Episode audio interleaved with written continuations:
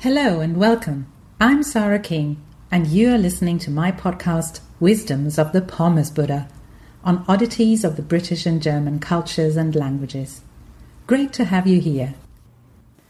The day this podcast goes out is Ash Wednesday, and therefore we're going to talk about Ash Wednesday today.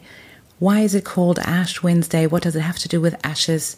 Where does the name come from? And find out more about how people celebrate this day and what it means. Enjoy today's episode and thanks for listening.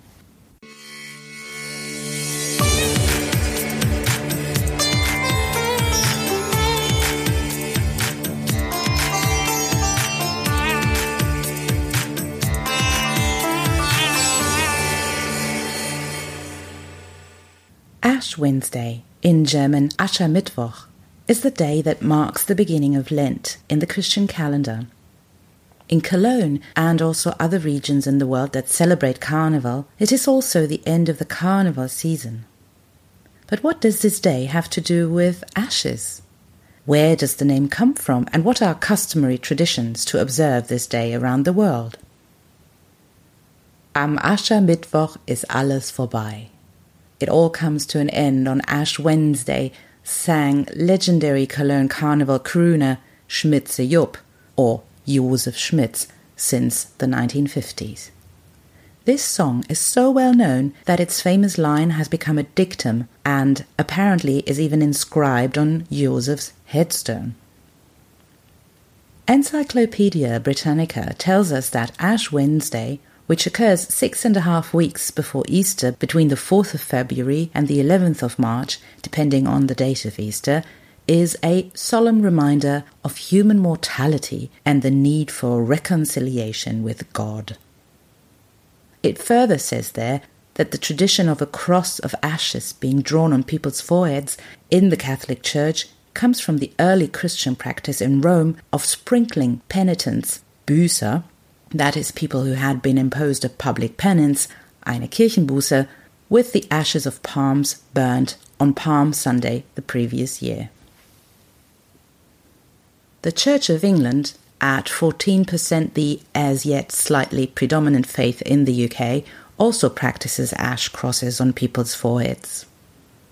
According to its website, Ash Wednesday services set the tone for Lent with somber readings and hymns and a focus on penitence and in brackets saying sorry for and turning away from sin.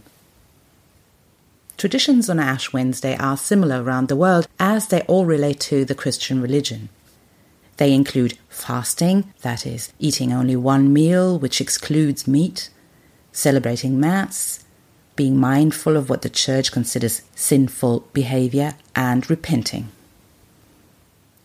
While, as an atheist myself, I'm not buying into this whole authoritarian punishment stuff. I must say that the odd time of reflection and mindfulness does seem like a good idea.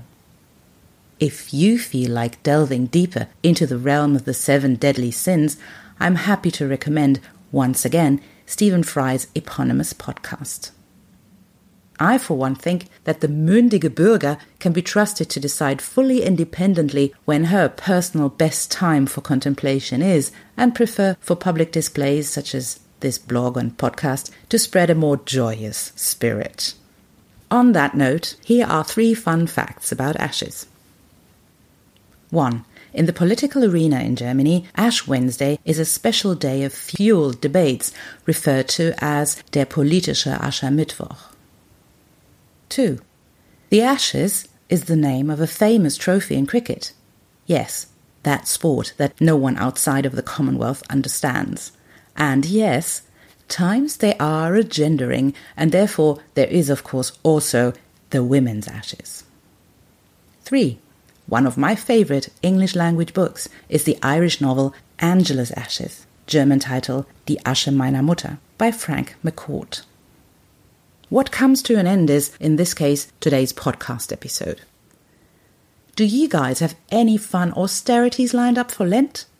Feel free to write about these or any other ash related treats in the comments section below the blog article called The Ashes on www.pommesbuddha.com.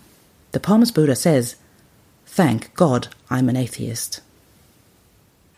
That was it for today. Thank you so much for listening.